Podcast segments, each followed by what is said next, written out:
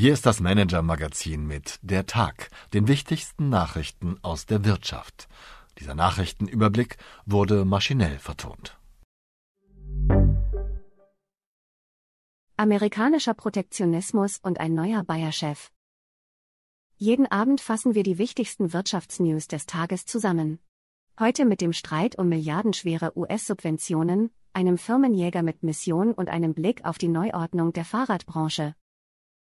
Liebe Leserin, lieber Leser. Der Titel des Vorhabens klingt erst einmal harmlos, Inflation Reduction Act, Inflationsbekämpfungsgesetz. Mit 370 Milliarden US-Dollar Investitionen in Klimaschutz will US-Präsident Joe Biden den CO2-Ausstoß der Vereinigten Staaten von 2025 bis 2030 um rund 40 Prozent senken und damit die Energiekosten und die Inflation senken.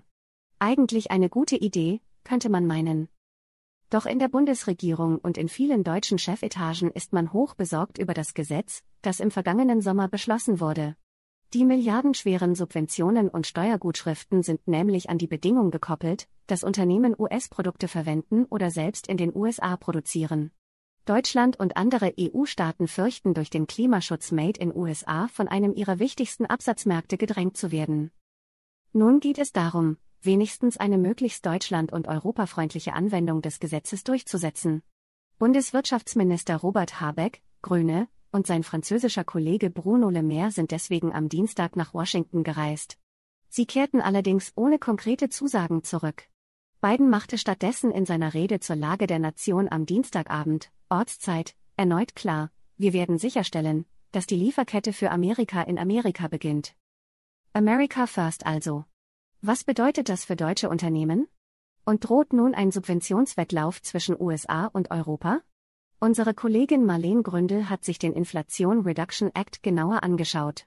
Hier lesen Sie außerdem eine Analyse unserer Kollegen vom britischen Economist, was Amerikas Protektionismus für den Rest der Welt bedeutet. Die Wirtschaftsnews des Tages. Chefwechsel bei Bayer. Nach anhaltender Kritik von Investoren nimmt Bayer-Chef Werner Baumann vorzeitig seinen Hut. Baumann geht Ende Mai in den Ruhestand. Zum 1. Juni wird William Anderson neuer Vorstandsvorsitzender des Leverkusener Agrar- und Pharmakonzern. Anderson war zuletzt Chef der Pharmasparte des Schweizer Konzerns Roche.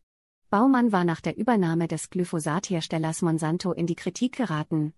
Investoren werfen Baumann vor, die Rechtsrisiken in den USA dramatisch unterschätzt zu haben.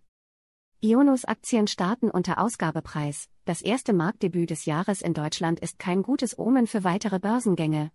Die Aktien des Webhosters und Cloud-Anbieters Ionos starteten unter ihrem Ausgabepreis in den Handel.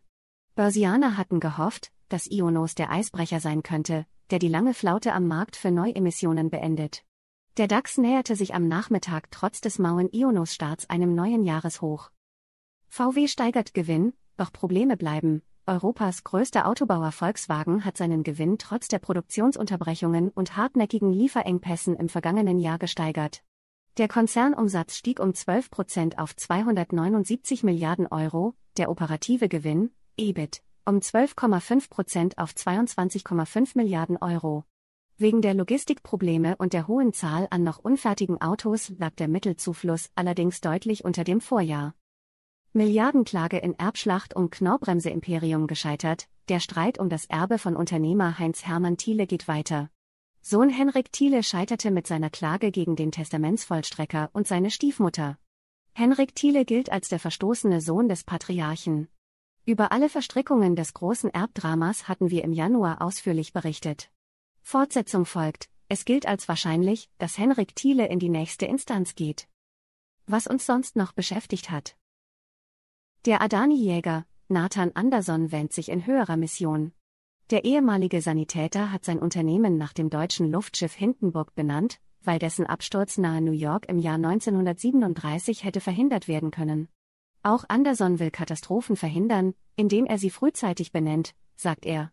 Er hat daraus freilich ein Geschäftsmodell gemacht. Anderson ist Shortseller. Und die Katastrophen, die er verhindert, sind für manchen Anleger erst welche. Momentan jagt Anderson den indischen Multimilliardär Gautam Adani.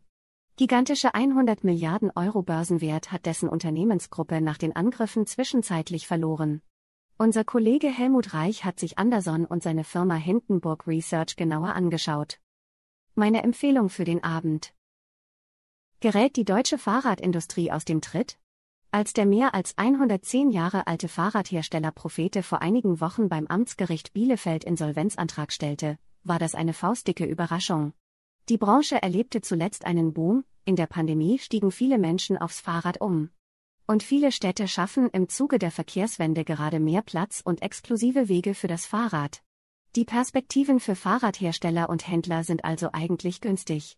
Warum schlitterte die Traditionsmarke Prophete dennoch in die Pleite? Und was bedeutet das für die gesamte Branche? Diesen Fragen ist unser Kollege Lutz Reiche nachgegangen. Sein Ergebnis, der Fahrradmarkt sortiert sich gerade neu. Wer aktuell profitiert und wer Probleme hat, das können Sie hier nachlesen. Ich wünsche Ihnen einen schönen Abend. Ihr Oliver Hollenstein.